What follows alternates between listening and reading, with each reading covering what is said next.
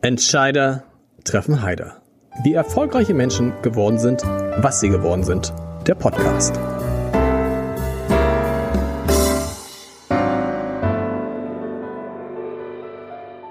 Dieser Podcast wird präsentiert vom Haspa Private Banking für Unternehmerinnen und Unternehmer. Wir stimmen Privat- und Firmenvermögen perfekt ab.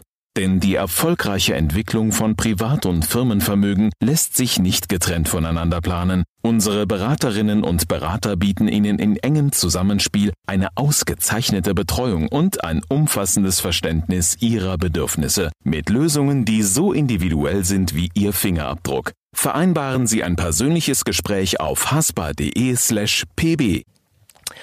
Herzlich willkommen. Mein Name ist Lars Heider und ich habe heute einen Menschen zu Gast, mit dem ich glaube, stundenlang, tagelang, wochenlang über die Vergangenheit sprechen zu können, über seine Geschichte und über die deutsche Geschichte. Und es würde uns gar nicht so leicht fallen, das eine von dem anderen zu unterscheiden, weil die Verbindungen sind äh, sehr, sehr toll. Und das könnte ich tun, aber er hat schon so viel über die Vergangenheit gesprochen. Und mein Eindruck ist, dass er wie alle klugen Menschen sich zwar auch für die Vergangenheit interessiert, aber vor allen Dingen für die Gegenwart und für die Zukunft. Helmut Schmidt hat mal gesagt, ihn interessiert eigentlich nur die Zukunft und ich schätze meinen heutigen Gast auch so ähnlich ein und deshalb würde ich am liebsten mit ihm über die Gegenwart und über die Zukunft sprechen. Er wird am 15. November unglaubliche 85, man sieht es ihm nicht an. Ich freue mich sehr, dass Wolf Biermann heute zu Gast ist. Lieber Herr Biermann, herzlich willkommen. Ja, ich bin zum ersten Mal in Ihrem Laden hier im großen Bursta. Früher Springer, jetzt eine andere Firma. Ist ja, egal. Ist egal. Aber Springer ist es noch Ihr Problem. Ich habe irgendwo gelesen, eines Ihrer Kinder arbeitet bei Springer sogar. Ja, ja, natürlich. Ist nicht schlimm. der, nein, nein, nein, das kann mich nicht schrecken, denn ich habe das gemerkt, was Sie wahrscheinlich auch schon gemerkt haben. Die Idioten sind gerecht auf alle Firmen verteilt und die klugen Leute auch. Schweinehunde findet man überall und kluge, tapfere Menschen auch. Also kann mich der Name Springer überhaupt nicht schrecken. Aber wie war das? Mein Onkel ist äh, ein alter Grüner und äh, als ich das dann ihm erzählte, dass ich zum Hamburger Abend gehen würde, da hat er wirklich eine Zeit lang mit mir nicht gesprochen, weil er gesagt hat, wie kannst du für Springer arbeiten? Nun ist das ist mein Onkel gewesen. Wie war es, ja, als Ihr Sohn das zu Ihnen gesagt hat, Papa? Der ist so, Ihr Onkel ist so blöd, wie ich auch war. äh, man musste sich als geborener Linker, egal Ost oder West, erstmal daran gewöhnen, dass der Springer eben doch nicht so eine Schreckensfigur war, wie die DDR-Propaganda ihn darstellte, im Klassenkampf zwischen Ost und West. Äh, also das stört mich gar nicht, dass mein Sohn dort arbeitet. Mich interessiert nur, ob er was Brauchbares liefert, ob er sich und mich blamiert mit dem, was er schreibt oder nicht. Und wenn ich den Eindruck hätte, dann würde ich das nicht ertragen, egal bei welcher Firma er sein Brot verdient. Ich wollte ganz anders anfangen. Ich habe hab mir überlegt, ob eines der schönsten Geburtstagsgeschenke, das man ihnen machen konnte zum 85. vorab, die Bundestagswahl war, aus der Olaf Scholz als der nächste Kanzler hervorgeht. Denn sie haben mal, denn sie haben mal gesagt, sie halten, eigentlich seien sie, geborener Linker, eigentlich jemand, der eher so SPD-nah sei, aber da gäbe es nur noch einen guten und das ist der Olaf Scholz. Und der wird nun Kanzler. Insofern muss das für sie doch ein schönes Jahr sein, politisch.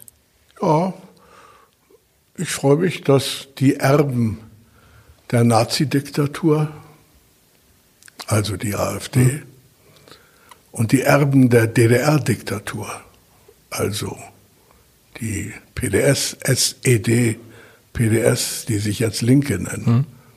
obwohl sie es nach meiner Meinung, weiß Gott, nicht sind, dass die verloren haben bei diesen Wahlen. Das muss einem wie mir erstmal gefallen.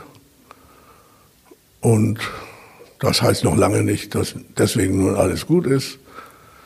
Aber die großen Probleme, die die Deutschen haben, wie nebenbei gesagt auch noch ein paar andere Völker auf der Erde. Olaf Scholz, aber trotzdem. Von den ja. Leuten, die jetzt mit dem Olaf Scholz es versuchen, wahrscheinlich ziemlich gut gelöst werden. Das ist mein Eindruck von ihm, denn ich kenne ihn natürlich schon lange Jahre und als mal vor zwei, drei, vier Jahren, ich weiß gar nicht mehr genau, die Rede darauf kam, was wird denn passieren, wenn diese Merkel aufhört? da sagte ich, übrigens öffentlich, äh, wenn die Merkel nicht mehr kann oder nicht mehr will, dann, wenn es nach mir ginge, sollte dieser kühle, klare, knallharte Hanseat das Schiff lenken, das Schiff Deutschland. Das ist interessant, weil er hat das auch so gesagt. Er saß 2018 da, wo Sie jetzt saßen. Als er als Bürgermeister aufhörte in Hamburg und nach Berlin ging und ich fragte ihn, warum tun Sie das? Und er sagte, ich werde jetzt Bundeskan ich werde jetzt Bundesfinanzminister und Vizekanzler, dann bin ich drei Jahre in der Regierung und dann tritt Angela Merkel nicht mehr an. Und dann werden die Leute jemanden suchen, der so ähnlich ist wie die Merkel. Denn die Menschen haben nicht CDU gewählt, sondern die haben Angela Merkel gewählt. Und dann werden sie mich sehen ja. und dann werde ich die Wahl gewinnen. Das ist genauso. Hat er gesagt? Das hat er gesagt. Das ist genauso aufgegangen. Das ist ja eine haarsträubende Prophetie, auch wenn sie stimmt. Ja. Naja, also an übergroßer Bescheidenheit wird er im Leben nie eingehen, aber er ist kein Angeber. Er ist keiner, der auf den Putz haut und das finden die Leute auch sympathisch. Und ich halte sehr viel von ihm. Ich schrieb mal ein Lied, da heißt es, ich will eine mausgraue Demokratie, schön bunt, ja. will ich nur Die Demokraten. Demokraten. Genau.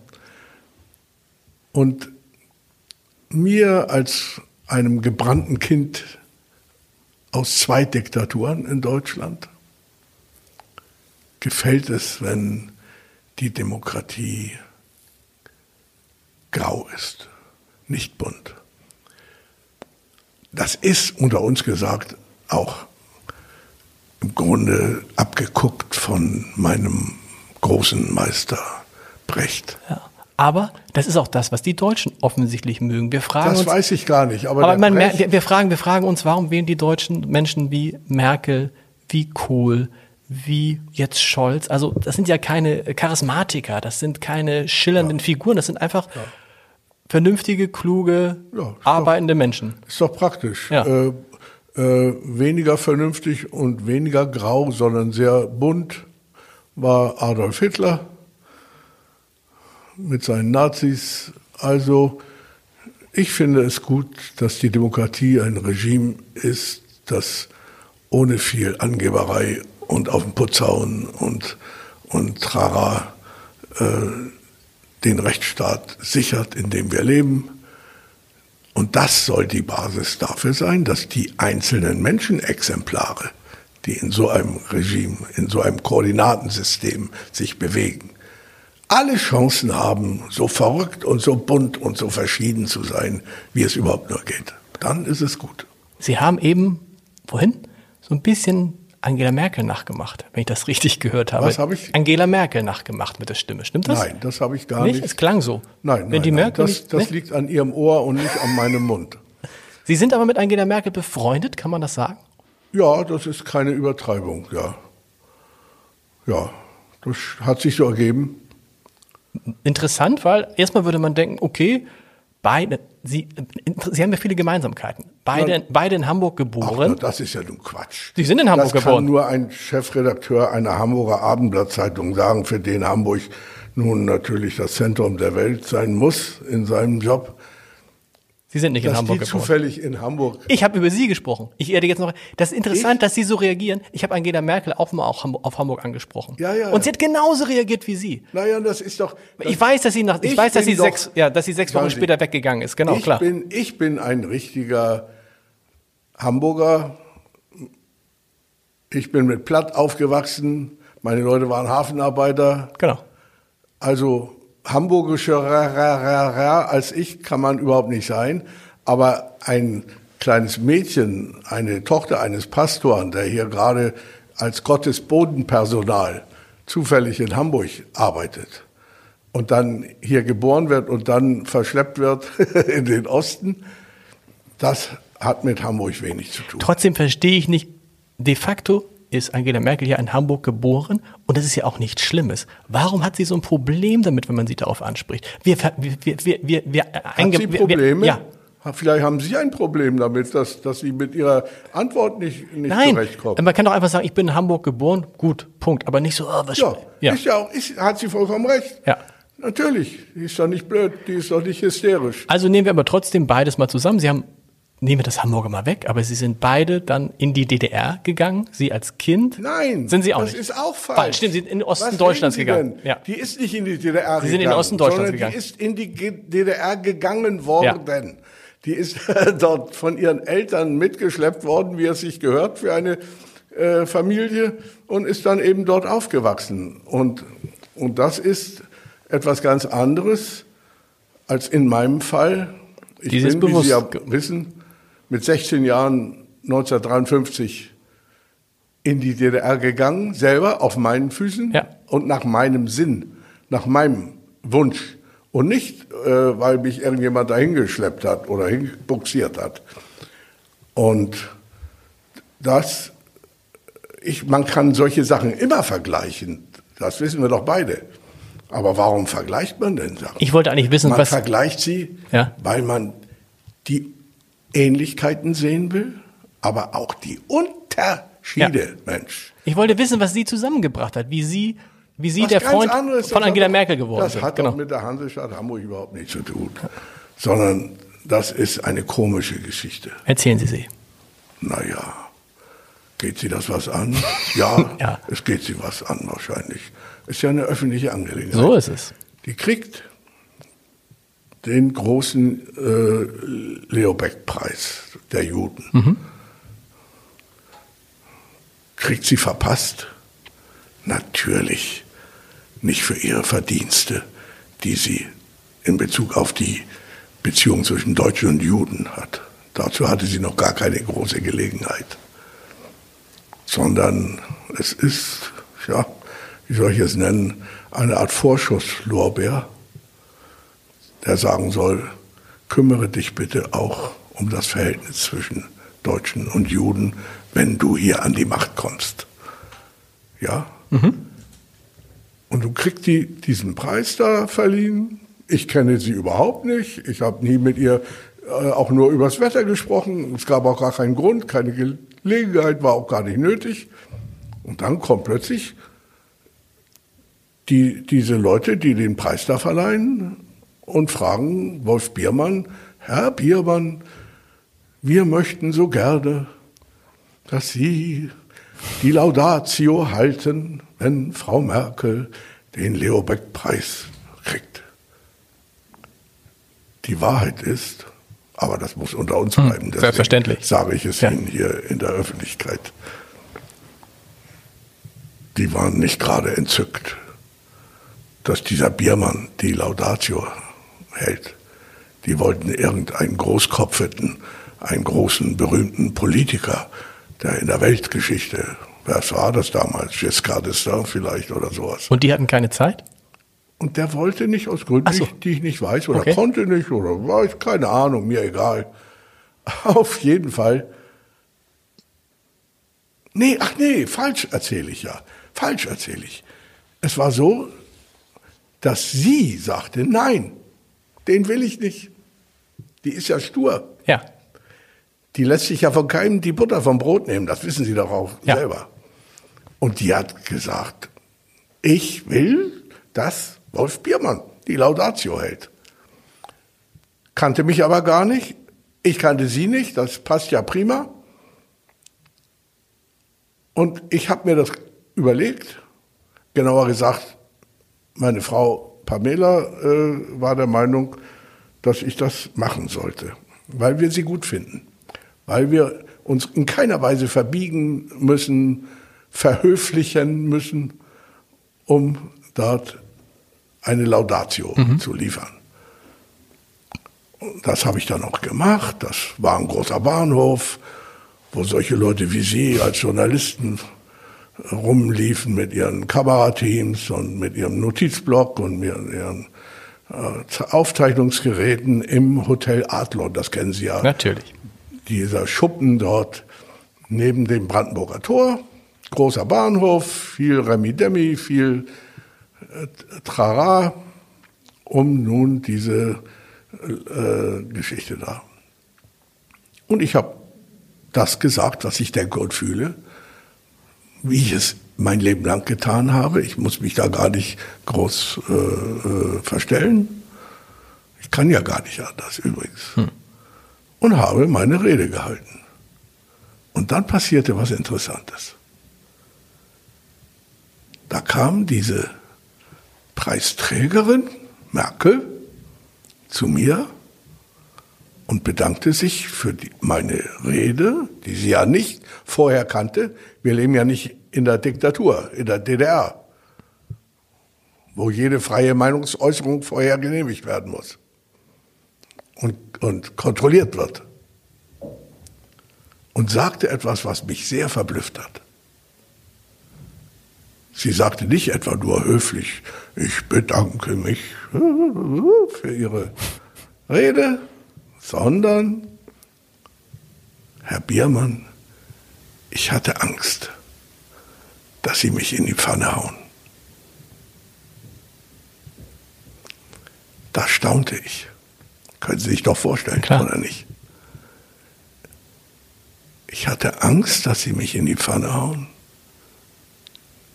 Aber in solchen Sachen darf man nicht feige sein. Okay, das heißt, sie hat es sich gar nicht einfach gemacht. Ist das nicht prima? Prima. Ja, weil sie hat sich, sie hat sich einen Laudator gewünscht, von dem sie nicht wusste, was sie bekommt. Richtig, weil sie ja weiß, der Biermann ist ja kein Lämmerschwänzchen. Genau. Er ist auch kein Lamm, sondern ein Wolf. Im Zweifel unberechenbar. Wie Sie doch ne? wissen. Genau. Und es ist sozusagen seine Berufskrankheit, dass er immer die Wahrheit sagen ja. muss und will sagen, das, was er wirklich denkt und fühlt. Verstehen Sie? Mhm. Und dieses Risiko ist diese Frau eingegangen, weil sie nicht feige ist und weil sie neugierig auf die Welt ist, auf die Menschen. Und das können Sie sich doch an einem Finger ausrechnen. Das hat mir gefallen. Klar. Mit so einer kann man sich anfreunden.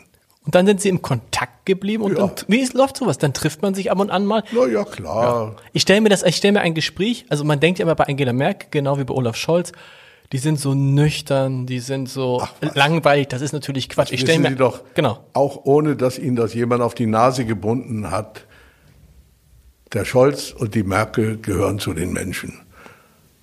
Wie wir beide hier hoffentlich auch. Ja. Und dann spielt es überhaupt gar keine Rolle, welche Rangordnung einer hat im, im, im System der Macht eines, eines, einer Gesellschaft wie reich oder wie mächtig oder wie berühmt er ist. Das spielt alles keine Rolle. Am Ende, wie die Engländer sagen, it boils down. Am Ende spielt nur eine Rolle, ob man ein Mensch ist oder wie die Juden sagen, das haben Sie bestimmt schon mal gehört, ein Mensch. Ja. Kennen Sie diesen jiddischen Natürlich. Ausdruck, ein Mensch? Ja, klar. Wissen Sie auch, was das auf Deutsch heißt? Nein. Hat Ihnen das schon mal jemand? Nein, aber Sie jetzt. Erklärt? Na, ich will es Ihnen gerne ja. auf die Nase binden. Es heißt nämlich nicht, wie ich auch früher dachte, dachte. Es heißt wahrscheinlich nicht ein Mensch, nein. Heißt nicht ein Mensch. Mensch. Sonst würde ich ja nicht so lange ja. darüber reden. Sondern es heißt ein guter Mensch. Mensch. Nichts anderes. Verstehen Sie? Ja. Während im normalen Sprachgebrauch, wenn wir sagen. Ein Mensch kann auch ein ganz ein zutiefst böser Mensch sein. Das größte Mistschwein sein. Adolf Hitler war am Ende auch ein Mensch. Na ja, natürlich. Und wenn jemand sich wie ein, wie ein, wie ein Verbrecher verhält, oder einer ist, wollte ich sagen, oder Kinder missbraucht, oder sonst irgendwelche hm. Verbrechen begeht, dann hört man doch oft in unserer normalen Sprache das Wort, ja, er ist auch nur ein, ein Mensch. Mensch. Merken Sie den, ja. den gewaltigen Unterschied. Mensch kann also in unserer Umgangssprache beides sein. Das kann sein, er kann ein guter und ein schlechter Mensch sein. Und die Merkel gehört eben zu denen, die ich in jiddischer Sprache ein Mensch. Und würden Sie mir auch zustimmen, wenn ich sage, ihr wird dieser Abschied von der Macht gar nicht so schwer fallen wie vielen anderen? Was Sie da sagen, ist stark untertrieben, mein Lieber. Nämlich? Na, ich habe Sie ja vor ein paar Tagen getroffen Okay. und habe mit größtem Vergnügen beobachtet, dass es ihr geradezu erstaunlich gut geht. Die ist mit sich und der Welt im Reinen. Das heißt noch lange nicht, dass sie selbst besoffen ist und sich immer prima findet, aber die hat ihr Ding gemacht und die wird auch weiter lebendig leben und sie ist heiter in ihrem Wesen. Ist auch, aber nicht befreit, ist sie jetzt nicht von, ist es, es war jetzt nicht für sie eine, eine Last. Das, das ist, sie, ist, ist sie das? Nein. Kommt mir falsch vor. Okay, genau. Dieser Verdacht, die ist nicht befreit, denn die war ja nicht in der Sklaverei der Macht. Das suggeriert doch so eine Genau, das, deshalb, mein Eindruck ist es nämlich auch nicht. Es ist Ja, jetzt ja, nicht so, natürlich. nicht so dieses, das, ich, ich habe nicht den Eindruck, dass von ihr jetzt irgendwie eine Last abfällt. Nämlich ganz Ja, im Gegenteil. Nee, das habe ich Sie nicht. das mit Ihren Augen sehen. Sie müssen bloß eine Zeitung leiten hier. Ich habe gesagt, ich habe nicht den Eindruck, dass von ihr eine Last abfällt. Nicht. Also Ach so, dann nicht. habe ich Sie, nein, nein, nein, nein. habe ich Sie missverstanden. Nein, nein, ich habe überhaupt nicht Nein, den nein. Eindruck, dass Also es fällt von ihr gar keine Last das meine ab, ich, genau. sondern sie hat ihre Sache so gut sie kann gemacht.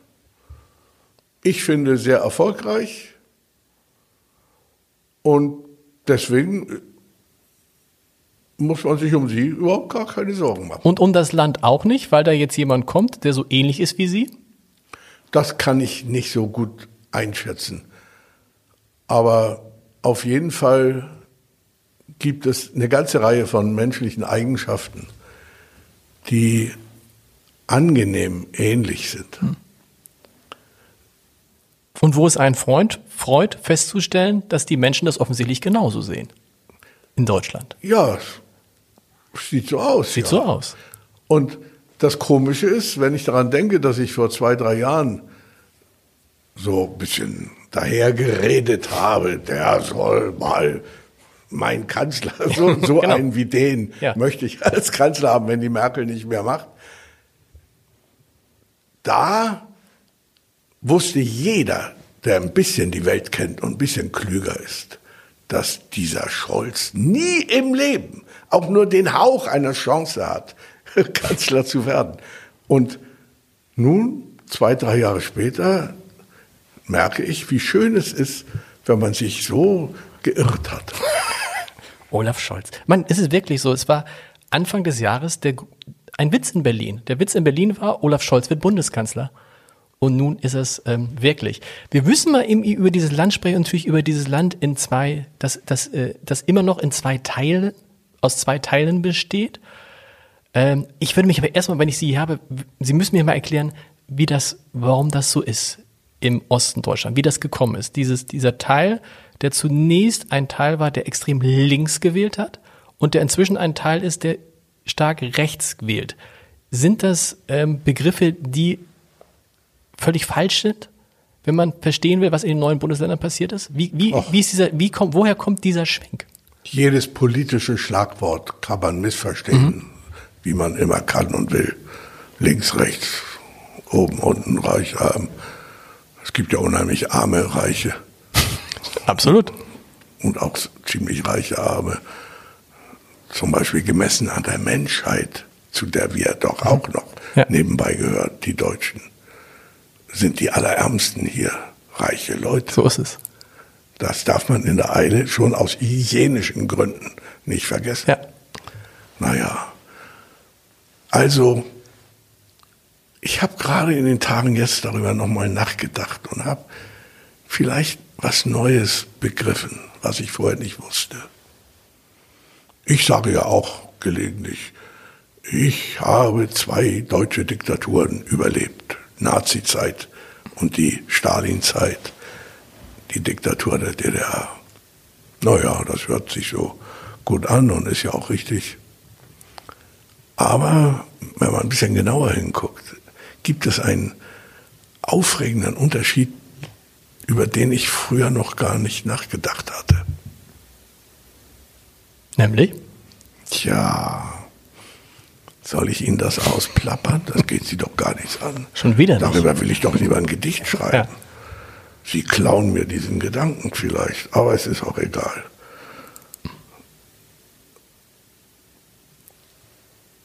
In der Nazizeit, die ja nur zwölf Jahre dauerte, war es doch so, dass die Deutschen, die meisten, die allermeisten Deutschen, sehr begeistert von Adolf Hitler waren, von dieser Diktatur. Das waren ja Heil Hitler-Deutsche. Nicht alle, kennen genügend, die es nicht waren und die dafür auch schwer gelitten haben und ermordet wurden, meine Familie zum Beispiel. Aber es gab in der tausendjährigen Geschichte Deutschlands, an die ich denke, wenn ich an diesen Vogelschiss-Idioten denke, wahrscheinlich keine Zeit, vielleicht irre ich mich, vielleicht kriegen Sie das mal raus und belehren mich dann. Das wär Aber schön. Ich vermute, es gab nie eine Zeit, wo die Deutschen ihren Oberchef als König, Kaiser, Herzog, Fürst oder Industriekönig oder Politmachthaber, auch in der Weimarer Republik oder wann auch immer, Kaiser Wilhelm II. und dieses Ganze, wo die Deutschen ihren Oberchef so liebten wie den Adolf Hitler. Das stimmt. Das ist ein Gedanke, den ich nicht in der Eile vergessen will, weil es mir hilft, etwas zu begreifen. Die Verstimmungen, die die Untertanen einer Diktatur erleiden, sind natürlich ganz anderer Art, wenn sie verstümmelt werden von jemandem, den sie lieben, den sie achten, den sie bewundern. In der DDR umgekehrt, dauerte ein bisschen länger, 40 Jahre, war es interessant, seitenverkehrt, umgekehrt. Dort verachteten die Staatsbürger der DDR, die Untertanen des Regimes, ihre Obrigkeit. Den Oberdiktator Walter Ulbricht und sein Kritter, dann Honecker. Die wurden ja verspottet, wie Sie wissen. Nicht nur der Sprache wegen, nicht nur der Phrasen wegen, sondern sie wurden wirklich verachtet und gefürchtet und nicht geliebt. Und wenn sich ein Volk, das wäre nun in diesem Fall der östliche Teil unseres Volkes, 40 Jahre lang demütigen, quälen, beleidigen, ausbeuten, unterdrücken lässt von jemandem, den sie hassen, dann ist das auch eine wahrscheinlich noch tiefere psychische Verwüstung des Charakters, als wenn sie verstümmelt werden von einem Unterdrücker, den sie lieben. Und das, Und das unterscheidet ja, die Ostdeutschen, nicht alle, die sind so verstümmelt worden, weil sie sich nicht gewehrt haben gegen die Unterdrückung. ich sag's ungern, aber es ist tatsächlich die klügste Erklärung, die ich jemals für diese Phänomene gehört habe, die wir da erleben. Nämlich dieses, erst wird, wird, wird viel links gewählt, dann wird viel rechts gewählt. Auch die Frage erklärt sich für mich jetzt, das wäre jetzt die nächste nämlich gewesen, warum sind die Impfquoten in Sachsen, in Ja, Thüringen ist so doch- niedrig? Klar, doch- natürlich. Mensch, das ist doch klar wie Ja. Kloßbrühe. In der Zeit der Unterdrückung waren sie zu feige, sich zu wehren Ja. gegen die Obrigkeit. Und jetzt in der Demokratie, wo es nichts mehr kostet, sind sie mutig und kämpfen für die Freiheit. Das passt doch mal wieder grauenhaft gut. Klar. Was irre ist natürlich, ist es 30 Jahre her. Trotzdem ist, es bleibt dann in so einem Volkskörper, ist ein falsches Wort, aber es 30 bleibt, Jahre ist nichts, ne? gar nichts, denn die verstummelten Untertanen einer, einer Diktatur die spielen doch Gott. Wie jeder Mensch. Das heißt, sie formen ihre Kinder nach ihrem Ebenbild. Ja. Das ist ja der Sinn dieser christlichen Ist dann da auch, ist, es, ist da auch sowas wie Rache dabei? Nee, Nee. Rache gegen sie, überhaupt, wenn überhaupt gegen sich selber. Nicht Rache Die- gegen, die sondern jetzt, jetzt zeigen wir es denen da oben, den wir es früher nicht Ja, ja, gezeigt na, ja, haben. gut, schon ja, so, in die gut, Richtung aber, schon. Aber eben, äh, wo es schön billig ist, wo es teuer ist, haben die den Schwanz eingezogen und wo es nichts mehr kostet, äh, hauen sie auf den Putz und haben, haben eine große Fresse und einen kleinen Verstand. Das passt ja auch gut zusammen. Also die Ostdeutschen haben eigentlich die große Rechnung bezahlt für die Verbrechen der Nazizeit. Sie gerieten in die nächste Diktatur, die aber, wie ich eben schon erklärte, ganz anders konstruiert war, mit ganz anderen Rollenverteilungen. Und deswegen sind sie, tja, wie kann man das nennen?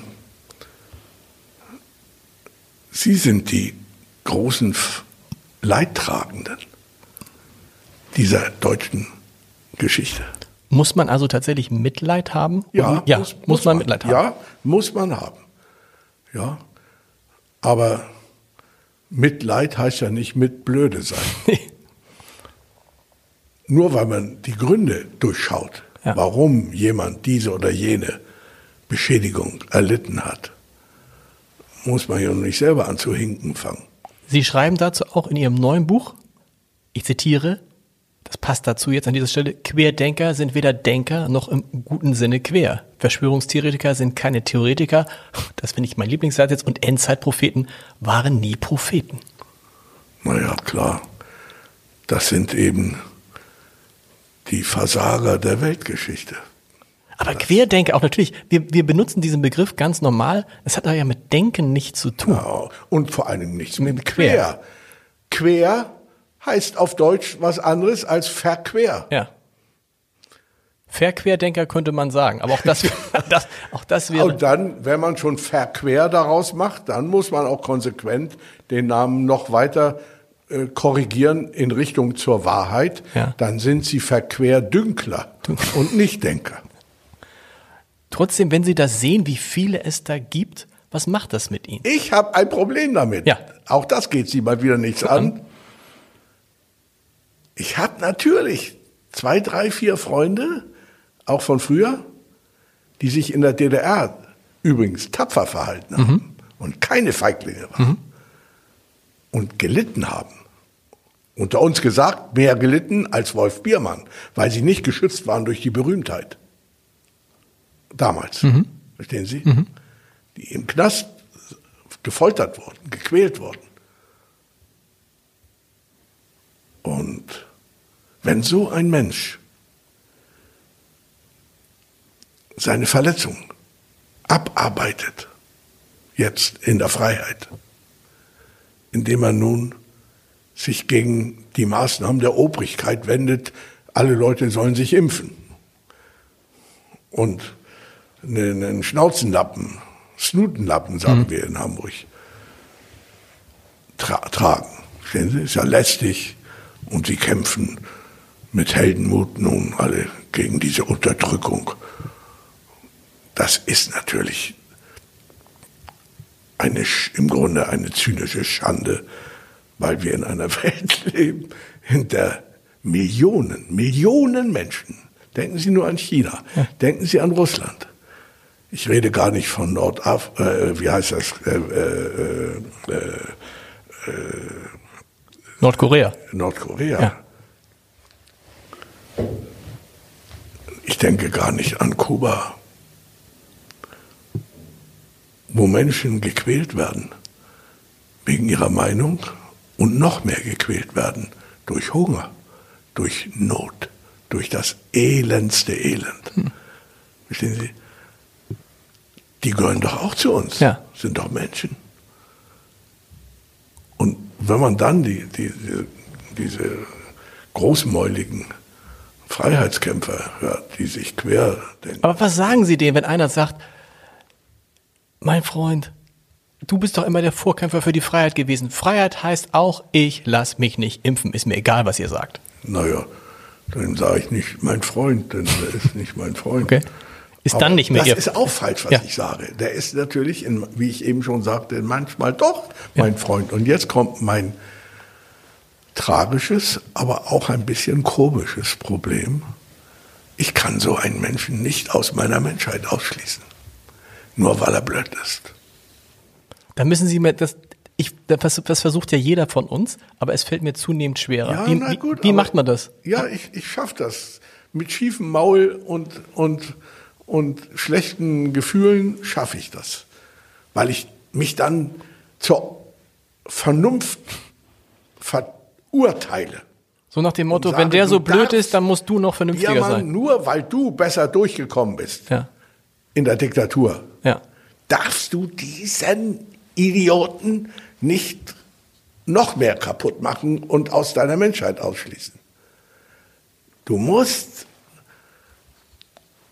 ihm beistehen, trotzdem. Und ich stehe ihm natürlich auch vor allen Dingen damit bei, dass ich ihm deutlich das sage, was ich denke. Ja. Und nicht ihm nach dem Munde rede oder ihn verschone mit dem, was ich für, für richtig halte. Stimmt, man darf Das nicht. kann ich mir niemals im Leben angewöhnen. Das ist meine im allerbesten Sinne Berufskrankheit. Matthias, Matthias Döpfner, der Vorstandsvorsitzende von Springer, da schließt es an, was wir am Anfang gesagt haben, hat ja in einem, in einer SMS, in einer privaten SMS muss man Ja, sagen, ich kenne das doch alles. Kennen Sie alles. Benjamin Stuckrad-Barre. Mit dieser Lichtgestalt, äh, der jetzt gefeuert wurde. Genau. Aber hat geschrieben, DDR Obrig es ist wie in einem DDR-Obrigkeitsstaat und meinte damit die Ja. Corona-Politik Na, der da Bundesregierung. Er sein brillantes Gehirn ausgeschaltet. Oder wollte witzig sein. Ironisch. Nee, das ist nicht Ironie. Nee. Das ist echte, ehrliche Dummheit. Das, äh, ich bin ja nicht sein Psychiater, er liegt nicht bei mir auf der Couch. Er ist auch viel zu lang, er wiegt ja, er ist ja über zwei, Über zwei Meter, Meter. groß. So eine Couch habe ich gar nicht. Und er braucht auch mich als Psychiater nicht. Aber es gibt eben Leute, das erleben wir doch alle immer mal wieder, die viel klüger reden, als sie sind. Und es gibt auch Leute, die viel dümmer reden, als sie sind.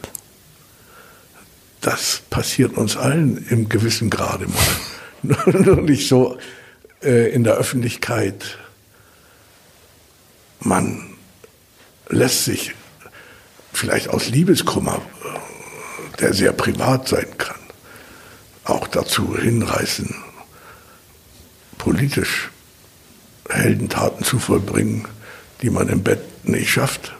Man kann aber auch zutiefst verzweifeln an der politischen Führung. Das kann doch auch sein, oder? Dass man Ja, dann so emotional aber, wird. Aber das ist doch alt wie die Menschheit. Ja. Ich kann mich ganz genau daran erinnern, als wir noch in der Steinzeit lebten. Sie wissen doch damals. ja? Mhm. Ich war dieser etwas kleinere Affe und Sie der etwas größere. Wissen Sie noch? ja, ich erinnere mich. Dunkel. Natürlich. Natürlich. Naja, und wie wir gestritten haben über die Frage, sollen wir nun immer jeden Abend ein neues Nest im Baum uns bauen, was ja auch sehr lästig ist, oder sollen wir in die Höhlen umziehen und dort ein Feuerchen machen, als wir das endlich gelernt hatten. Also solche Ärgernisse, die sind alt wie die Menschheit und ich verrate Ihnen eine schreckliche Wahrheit, die Sie wahrscheinlich schon längst selber wissen. Das wird immer so bleiben. Nur immer in anderer Personage, mit anderen Kulissen, mit anderen Kostümen, mit anderen Wortgebilden, äh, verstehen Sie? Aber die menschliche Substanz, dass Leute blöd sind, falsch sind, feige sind und dass andere mutig und klug sind, dass einige Erfolg haben und andere abstinken und dann auch stinken. Das wird, vermute ich, immer so bleiben. Das ist übrigens der Grund, warum ich kein Kommunist mehr sein kann. Verstehen Sie? Mhm. Weil die Idee von Herrn Marx, der ja ein Genie war, wie jeder weiß, und nicht irgendein Dummy, was man schon daran sieht, dass er sagt, je ne suis pas marxiste. Ich bin kein Marxist. Ja. So blöd war er nicht. Aber die Idee einer klassenlosen Gesellschaft, in der es keine Ausbeutung mehr gibt, keine Ungerechtigkeit, keine Unterdrückung, keine Lügen, weil die Lügen sind ja nur dazu da, um das Ausbeutungsverhältnis zu kaschieren. Verstehen Sie? Mhm. Und der Druck ist ja nur dazu, um es aufrechtzuerhalten, dieses Unrechtsverhältnis. Eine solche Idylle, ein solches Narrenparadies, würde ich heute sagen, wird es nie geben. Mit solchen Vorstellungen bin ich erzogen worden, hier in Hamburg in Hammerbrook von meiner Mutter, mhm. von meinen Leuten, weil sie Kommunisten waren und Juden. Und ich brauchte ein halbes Leben, obwohl ich so hochintelligent bin, worüber ich nicht gerne spreche, aber unter uns können wir über alles, alles. offen reden. Hatten Sie jemals eine Brauchte 5? Hatten Sie jemals eine 5 in der Schule? Doch in Mathe mal, ne? Wie? Sie hatten mal eine, in Mathe eine 5. Wie war das? Nee, war das mal? Ja, ich wollte nur ja, Bringen Sie den Gedanken zu Ende, dann kommen wir auf die 5 in Mathe. Ich kein, kein, kein, keine Dumpfbacke bin, ja. sagen wir mal so. Kann man sagen. Brauchte ich 40 Jahre in meinem kurzen Menschenleben, um das zu begreifen, dass die Sehnsucht nach diesem Narrenparadies ein Irrweg ist. Hm. Und ich will Ihnen sagen, was daran so schlimm ist. Nicht etwa, dass man dieses Paradies nicht erreicht. Damit könnte man sich abfinden. Hm, hat nicht so geklappt, verstehen Sie? Das Schlimme ist, dass man es erreicht. Und wenn man es erreicht, dann stellt sich heraus, es ist nicht nur kein Paradies, es ist die Hölle. Es sind die schlimmsten Formen der Ausbeutung und Unterdrückung und Heuchelei, die es jemals gegeben hat. Verstehen Sie? Mhm. Deswegen sagte der ungarische Jude, der in Wien ein berühmter Kabarettist war und dessen Namen Sie gar nicht kennen, weil Sie viel zu jung sind und auch einen anderen Beruf haben. Haben Sie den Namen Karl Farkas mal gehört? Nein. Na, der war damals in Europa berühmt. Ja? Und war klüger als seine Zeitgenossen, dieser Witzbold. Denn das Wort Witz in der alten Bedeutung des Wortes heißt auf Deutsch ja nicht Albernheit, sondern Geist. Der sagte, der Kommunismus ist eine gewaltige Idee. Er hat nur den Fehler, dass man ihn verwirklichen kann. Brillant. Ist ja. doch ein brillanter, ein brillanter Satz. Kopf. Wann, wann, wann, gesprochen? Das hat er in den 30er Jahren okay. gesagt. Das ist ja eine andere Generation. Ja. Und der würde Ihnen gefallen, dieser Karl Farkas. Mir gefällt er übrigens auch aus sentimentalen Gründen. Weil er so heißt wie ich. Wissen Sie, was Farkas auf Deutsch heißt? Ungarischer Name. Ja, muss dann ja Biermann heißen. Na, einmal dürfen Sie raten. Biermann. Wolf. Wolf, achso, okay. Und ich heiße doch Karl Wolf. Stimmt. Also, ungarisch, Karl Farkas. Sie reden heute mit Karl Farkas Biermann hier. Und der floh vor den Nazis nach Amerika, er schaffte es, Seine Schwester, die Elisabeth hieß, schaffte es nicht. Über sie hat er einen Schlager geschrieben, den sogar so ein junger Kerl wie sie kennt. Jetzt bin ich gespannt. Dann bin ich gespannt. Na? Wenn die Elisabeth nicht so schöne Beine hätte, hätte sie viel mehr Freude an dem neuen langen Kleid. Haben Sie schon mal gehört? Natürlich. Kennen Sie? Natürlich. Obwohl Sie so ein junger Kerl naja, sind. Naja, so jung bin ich auch nicht mehr. Na, von mir aus gesehen sind Schon, Sie das ein stimmt. Von ihm halber Knabe. so.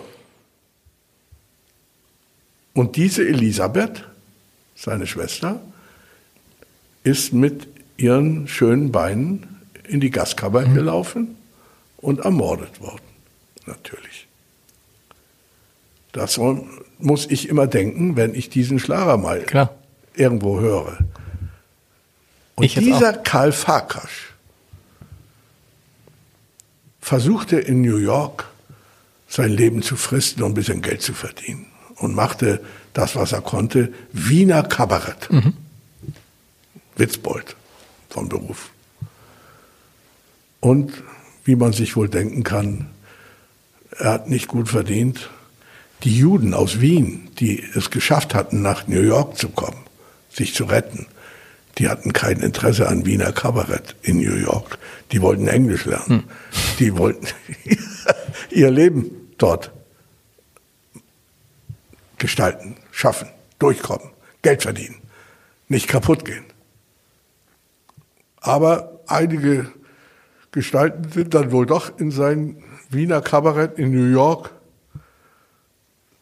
in Manhattan gekommen und er hat eine wunderbare Pointe dann dort geliefert am Ende seines Kabarettprogramms, das kein Aas interessierte. Meine Herren und Damen, es gibt auch hier in Amerika, in New York, einen Reim auf unsere schöne blaue Donau. Na? Ladies and Gentlemen, you have to go now. Ja, allein deswegen hat es sich gelohnt zu kommen. Wie? Und allein deswegen hat es sich gelohnt zu kommen. Ja. Oder? Wow. Sie müssen jetzt, wir müssen, wir, wir sind, das ist schon, das ist ja das Irre, wenn man ihnen zuhört, dann möchte man sich einfach zurücklehnen und weiterhören und vergisst, wie die Zeit vergeht. Wir sind auch noch nicht ganz am Ende, aber ich muss natürlich, muss sie immer einmal fragen, glaube ich, in jedem Gespräch habe ich das gefunden. Die Frage, die Kern, also eine der Kernfragen ihres Lebens, kann ich mir vorstellen. War ihre Ausbürgerung der Anfang vom Ende der DDR? Nein. Nein. Das sagen Es nur kommt die, jetzt ganz schnell. Kommt das jetzt- sagen okay. nur die Feuilleton-Leute, Ja. die Fachleute, die Historiker wissen es besser. Kein Staat bricht zusammen, weil ein junger Mann mit der Gitarre einen Fußtritt kriegt und auf die andere Seite der Mauer befördert wird. Auch nicht die 13 Schriftsteller, die die berühmte Petition geschrieben haben, das kennen Sie Genau. gegen meine Ausbürgerung. Genau. Wissen Sie, was die DDR tief erschüttert hat? Die tausenden jungen Leute, Arbeiter, Studenten, Schüler in der ganzen DDR, die sich an diese Petition von Stefan Hermlin, Stefan Heim, Heiner Müller, Christa Wolf, Günter Kudert, Jorik Becker, Sarah Kirsch, die haben sich da angedockt, sagt man. Ja. Oder chemisch ausgesprochen. Das war der Kristallisationspunkt, an den sie sich festgemacht haben. Und damit hat kein Mensch gerechnet. Damit haben die Bonzen der Parteiführung nicht gerechnet, weil es dafür kein Beispiel gab. Weder vorher gab es sowas, noch nachher. Es war nur einmal in der ganzen DDR-Geschichte. Und ich habe natürlich auch nicht damit gerechnet. Und diese Proteste haben die DDR so erschüttert, dass nun die Historiker mit Recht sagen, der, die Ausbürgerung von Biermann war der Anfang vom Ende der DDR. Und ich freue mich, dass ich Ihnen das jetzt etwas genauer ins Gehirn setzen kann, dass dieser Satz ganz falsch ist, aber auch ganz richtig. Ganz richtig.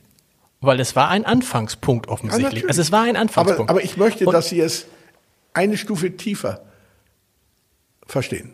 ich finde es so beruhigend, wenn man sagt, guck mal, ein einzelner Mensch kann halt doch was bewirken. Oh ja. So, Natürlich. so.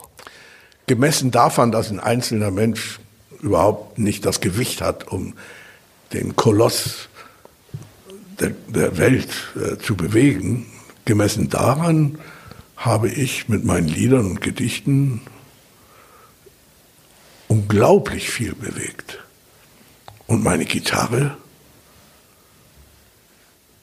erwies sich in diesem Streit der Welt, in den ich reingeraten bin, als eine Waffe. Man könnte sagen, es war mein Holzschwert, mit dem ich als Drachentöter gekämpft habe. Hm. Und warum war es so stark, dieses Schwert? Weil dieses Holzschwert sechs Seiten hatte. Wie schön ist es jetzt, wieder auftreten zu können? Für Sie? Sie haben ja auch in der, in der Pandemie. Ach, da muss ich Sie enttäuschen. Ich habe zwölf Jahre in meiner Bude gesessen in Ostberlin. Mhm. Stimmt. ja. Und war, bin deswegen ausgezeichnet darauf trainiert, ja. nicht aufzutreten. Natürlich ist es schöner, wenn man seinem Affen Zucker geben kann. Das ist doch klar. Aber davon darf die eigene Haltung zur Welt und zu den Menschen, mit denen man lebt, nicht abhängen. Wie Sie, aber Sie sagen, dem Affen Zucker geben, wie sehr berührt Sie das, wenn Sie sehen, dass das, was Sie tun, auch bei jungen Leuten, auch bei, Sie treten ja auch zum Beispiel in Schulen auf und so, dass es da genauso ankommt und dass es offensichtlich gar keinen Unterschied macht, nein. dass Sie dann so nicht so nach dem Motto, oh, guck mal, was will der alte Mann da oben? Nein, nein. So jung wie diese Kids, vor denen ich dort auftrete, bin ich allemal. Ja. Ich bin im Grunde viel jünger als die. Wenn Sie meine Autobiografie gelesen haben, dann wissen Sie, dass mein Alter eigentlich sechseinhalb ist. Ne? Ja. Und weil wir hier in Hamburg gerade sitzen, dann ist doch klar, warum ich sechseinhalb bin mein Leben lang. Weil ich sechseinhalb Jahre alt war, als die Bomben fielen mhm. auf die Stadt Hamburg, Sodom und Gomorra. Gomorra war der Codename genau. der RAF, der Royal Air Force. Und in dieser Nacht ist meine Lebensuhr festgebrannt. Mhm. Sie kennen doch das berühmte Bild, das alle kennen, mhm. das Foto von Hiroshima, wo eine Taschenuhr im Moment der Explosion durch die Hitze so deformiert ist, dass die Zeiger auf dem Ziffernblatt festgeschmolzen mhm. sind, so dass man immer genau sehen kann, wie spät es war, als die Bombe viel, genau. explodierte.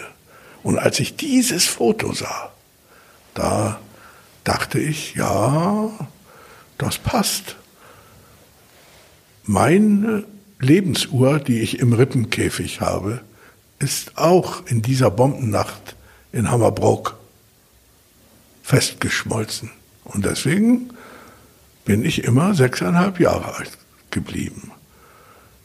Unter uns gesagt, natürlich war ich gleichzeitig auch etwas älter, als ich bin. Aber das führt jetzt zu weit.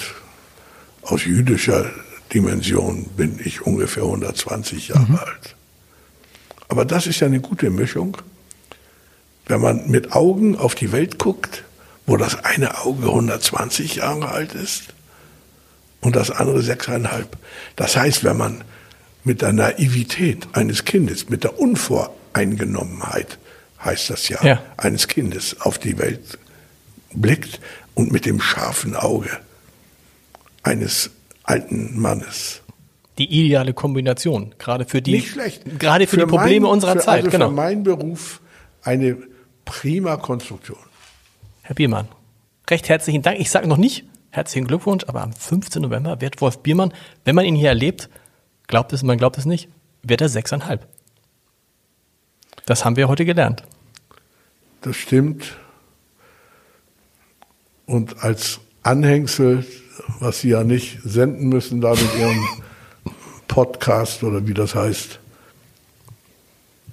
als ich 80 wurde, vor fünf Jahren, mhm. bestimmte meine Frau Pamela, die bei uns sowieso, wie Sie schon merken, relativ viel bestimmt, äh, das Sagen hat, ich habe das Schweigen und das Singen. Sagte sie, so, Wolf, ab jetzt wirst du aber nicht 81, 82, 83 und so, sondern endlich sollst du jetzt mal älter werden als sechseinhalb. Aha. Wir rechnen jetzt dein Alter anders. Das heißt, Sie werden am 15. elfeinhalb. Ich werde elfeinhalb jetzt. Okay. Das ist mein wahres Alter. Und ich hoffe, dass ich noch in die Pubertät komme. Und ich habe in unserer reichen Gesellschaft, in der es genug zu essen gibt und alles warm ist und man nicht gejagt wird wie ein Tier und eingesperrt und gefoltert wird, wie überall sonst in der Welt noch, habe ich die Chance sogar noch volljährig zu werden. Dafür wünsche ich Ihnen alles Gute. Vielen Dank.